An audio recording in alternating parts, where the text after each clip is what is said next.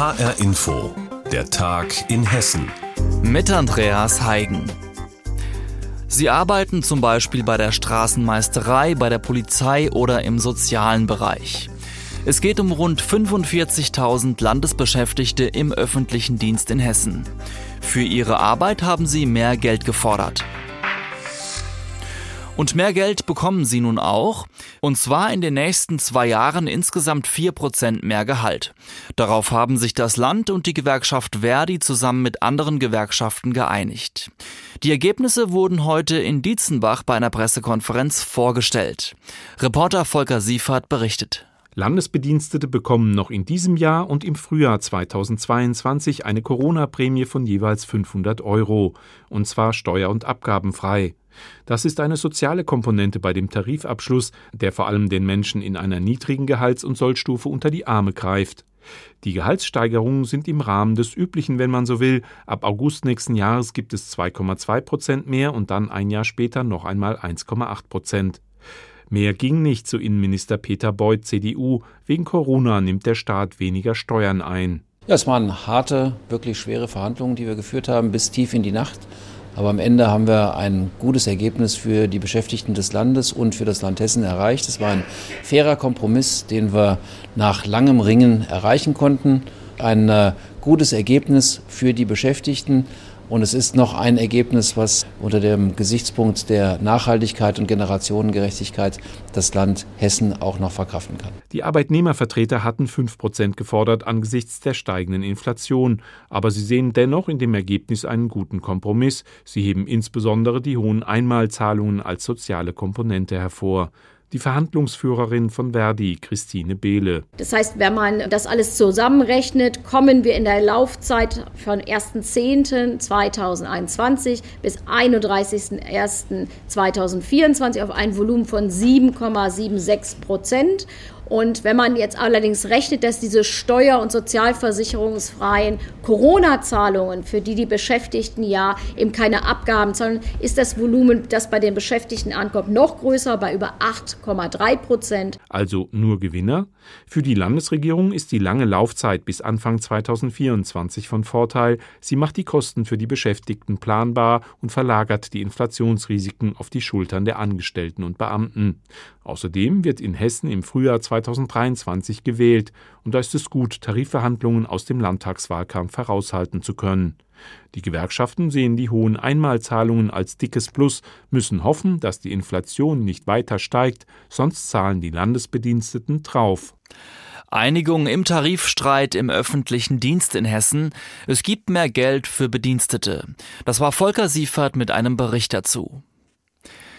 Wenn wir im Einkaufszentrum oder im Supermarkt einkaufen gehen, tragen wir eine medizinische Maske. Daran haben wir uns inzwischen natürlich gewöhnt. Doch daran könnte sich in Zukunft zumindest in manchen Geschäften des hessischen Einzelhandels etwas ändern. Denn seit dieser Woche können die Geschäfte auch die 2G-Regel anwenden. Geschäfte dürfen dann ungeimpften den Zutritt verweigern.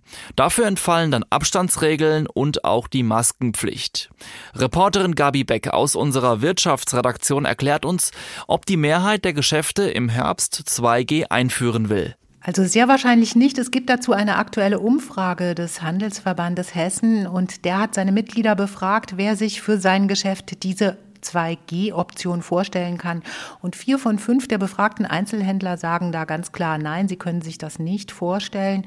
Also nur eines von fünf Geschäften will möglicherweise 2G einführen. Und das sind vor allem beratungsintensive Branchen, also zum Beispiel Brautmodengeschäfte oder Fotofachgeschäfte, auch Optiker oder Einrichtungshäuser, also Geschäfte im Home- und im Living-Bereich, so heißt das die sagen, es könnte für sie möglicherweise besser sein, mit 2G zu arbeiten. Und ganz konkret bei sogenannten besonderen Einkaufsevents, da finden immerhin die Hälfte der Einzelhändler, dass diese 2G-Option sinnvoll wäre, denn das würde das Einkaufserlebnis bei solchen Veranstaltungen steigern. 2G ist ja schon lange für Veranstaltungen möglich in Hessen. Viele Friseure und auch Gaststätten haben diese Regel ja auch schon angewendet. In Hessen dürfen also nun Geschäfte selbst entscheiden, ob sie nur noch geimpfte und Genesene reinlassen. Das gilt sogar für Supermärkte und andere Geschäfte des alltäglichen Bedarfs. Auch das erklärt uns unsere Reporterin Gabi Beck noch einmal genauer und schätzt die Situation für uns ein. Ja, die gilt auch für Supermärkte. Das hat Ministerpräsident Bouffier bei der Verkündung der neuen Regeln in dieser Woche nochmal deutlich gesagt. Diese neuen Regeln gelten ja übrigens erstmal nur bis zum 7. November. Aber in Bezug auf die Supermärkte hat Bouffier auch hinzugefügt, dass er glaubt, dass viele Geschäfte im Alltag bei Maskenpflicht und Abstand bleiben werden. Und die Supermärkte, die garantieren uns ja die Lebensmittelversorgung ganz alltäglich. Und da würden sie sich sozusagen ins eigene Knie schießen. Also sie würden ihre Kundschaft, nämlich uns, verprellen und damit ihren Gewinn natürlich auch reduzieren, wenn sie nur noch Geimpfte und Genesene reinlassen würden.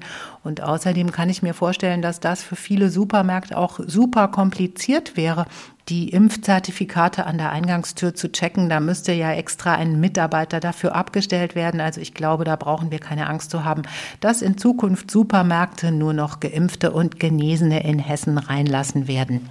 Sagt HR-Info-Wirtschaftsreporterin Gabi Beck zur 2G-Regel in Hessen. Der Frankfurter Flughafen ist über die Jahrzehnte immer weiter gewachsen. In den 80er Jahren kam die berühmte Startbahn West zu den beiden bestehenden Bahnen hinzu. Und mittlerweile gibt es eine weitere reine Landebahn, die neue Landebahn. Doch so ganz neu ist die gar nicht mehr. Zehn Jahre ist sie nun schon im Betrieb. Roman Warschauer blickt für uns zurück. Dichter Nebel hing über dem Frankfurter Flughafen vor zehn Jahren, als am Nachmittag ein Flugzeug der Luftwaffe mit Bundeskanzlerin Angela Merkel als erstes auf der neuen Landebahn Nordwest aufsetzte. Merkel betonte anschließend die Bedeutung dieser neuen Bahn für den Flughafen und darüber hinaus. Sie ist ein Gewinn, diese Landebahn, für den Flughafen. Sie ist ein Gewinn für die Region und sie ist ein Gewinn für das ganze Land, die Bundesrepublik Deutschland. Mehr Kapazität, mehr Slots für startende und landende Flugzeuge sollte die Bahn ermöglichen.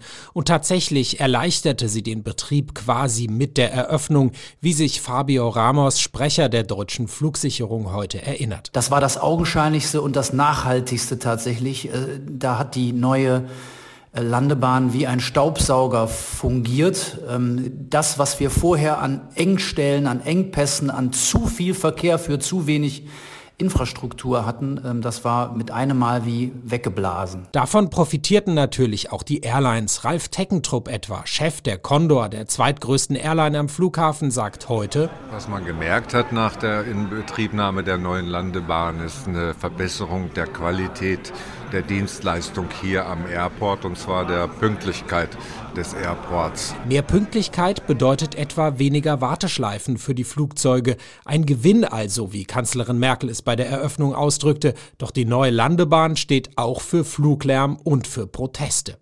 Denn etwa über dem Frankfurter Süden oder über Flörsheim im Westen des Flughafens entstanden neue Anflugrouten. Teils in unter 300 Metern Höhe fliegen dort die Flugzeuge jetzt über die Häuser. Kundgebungen mit vielen tausend Teilnehmern gab es nach der Eröffnung oder die bis heute immer montags stattfindenden Demos im Terminal 1. Doch der Widerstand ist deutlich kleiner geworden. Viele sind weggezogen oder haben resigniert. Und so stellt etwa Hans-Jakob Gall vom Verein für Flörsheim fest. Also wir könnten heute keine Demonstration mehr auf die Beine bringen. Das würde nicht möglich sein. Es ist am Ende so, dass die Resignation, wenn man so will, eine Einsicht Platz gemacht hat. Und diese Einsicht ist, was soll ich mich aufregen? Ja, es nutzt ja nichts. Tatsächlich sind bisher alle juristischen Versuche, den Betrieb der Landebahn zu stoppen, gescheitert. Der Verein für Flörsheim wird sich wohl deswegen im kommenden Jahr auflösen. Auch andere Vereine haben bereits aufgegeben. Was unterdessen weiterläuft, ist der Ausbau des Frankfurter Flughafens. Das neue dritte Terminal soll 2026 in Betrieb gehen. Und auch wenn sich Corona derzeit noch deutlich auf die Luftfahrt auswirkt, Condor-Chef Teckentrupp hält den Ausbau des Flughafens Airlines für richtig. Wir sehen ja im Markt, kaum darf man wieder fliegen, sind die Flüge auch voll. Das zeigt ja, dass die Menschen es wollen. Und insofern gehört auch der Ausbau des Flughafens dazu. Zehn Jahre Landebahn Nordwest am Frankfurter Airport. Reporter Roman Warschauer war das mit einem Rückblick. HR Info. Sind Pflanzen intelligent? Wer in den Frankfurter Kunstverein geht, wird sich diese Frage immer wieder stellen. Denn dort stehen ab jetzt Pflanzen und ihre vielen Lebensformen im Vordergrund. Mit der Zerstörung von pflanzlichen Lebensräumen merkt der Mensch, wie abhängig er von seiner Umwelt ist. Im Kunstverein loten Künstler die Schnittstelle zwischen Kunst und Wissenschaft aus. Jan Tussing. Ladies and Gentlemen, Sie sind nicht mehr in Kansas. Sie sind auf Pandora. Über das geheime Leben der Pflanzen wurden schon viele Bücher geschrieben oder auch Filme gedreht, wie etwa der Hollywood-Blockbuster Avatar, in dem Pflanzen sich wie Tiere verhalten. Der Frankfurter Kunstverein schlägt in seiner neuen Ausstellung über die Intelligenz der Pflanzen nun ein neues Kapitel auf. Hier präsentiert der österreichische Künstler Thomas Feuerstein eine lebendige Skulptur aus Algen. Also die Hauptakteure hier in dieser äh, Arbeit, in dieser Skulptur oder Installation äh, sind Chlorella-Algen. Chlorella ist griechisch und heißt eigentlich kleines Grün. Und das äh, mit gutem Recht, denn Chlorella-Algen sind die Pflanzenzellen mit dem höchsten Chlorophyllanteil. Und Chlorophyll macht ja bekanntlich die Pflanze grün. Die Chlorella-Alge hat eine lange Geschichte, schlappe 500 Millionen Jahre. Und sie kann etwas ganz Erstaunliches. Wenn sie in Berührung mit kleinen Polypen kommt, vererbt sie ihre Fähigkeit zur Photosynthese. Das erzeugt eine leuchtend grüne Farbe. So grün wie die Flüssigkeit in der Glasskulptur, die sich Thomas Feuerstein gebaut hat. Dort erlernen kleinste Polypen dank Chlorella die Photosynthese. Chlorophyll sind einzellige Algen, ungefähr so groß wie rote Blutkörperchen, deswegen sagt man auch gerne grünes Blut dazu. Und wir züchten die hier in einem speziellen äh, skulpturalen Reaktorsystem. Das heißt, die äh, Grünalgen werden durch ein Schlauchsystem gepumpt und dieses Schlauchsystem hat die Funktion ähnlich wie die Blätter eines Baumes. Das heißt, umso mehr Oberfläche, umso mehr Licht kann absorbiert werden, umso besser die Photosyntheseleistung. Im Frankfurter Kunstverein geht es um nichts weniger als um die erstaunlichen Fähigkeiten von Pflanzen. Allerdings durch die Brille der Kunst betrachtet. Direktorin Franziska Nori hat in ihrem Haus einen Parcours geschaffen, der neue, geheime, sinnliche, mysteriöse und schlicht und ergreifend unfassbare Einblicke in die Lebenswelt der Pflanzen ermöglicht. Dank internationaler Künstlerinnen und Künstler. Und diese Ausstellung versucht aus der Perspektive sowohl von Wissenschaftlerinnen, aber auch von Denkerinnen und von sechs Künstlern und Künstlerinnen, die wir hier eingeladen haben, dieses komplexe Neuverhandeln dieser Verhältnisse zwischen uns Lebewesen auf diesem Planeten in den Fokus zu rücken. Im Klartext, der Mensch ist nicht die Krone der Schöpfung. Die Künstler im Frankfurter Kunstverein zwingen uns, einen neuen Blick auf unser Menschsein zu werfen. Zum Beispiel in der atemberaubenden VR-Installation des britischen Künstlerkollektivs Marshmallow Laser Feast. Mit Hilfe von virtueller Realität dürfen Besucher in das Innenleben eines Baumes eintauchen. Die Intelligenz der Pflanzen Pflanzen ist eine Ausstellung, die verzaubert und unseren Blick auf uns selbst nachhaltig verändert. Reporter Jan Tussing mit Eindrücken von der aktuellen Ausstellung Die Intelligenz der Pflanzen des Frankfurter Kunstvereins. Und das war der Tag in Hessen mit Andreas Heigen und die Sendung gibt es wie immer auch als Podcast zum Nachhören auf hrinforadio.de.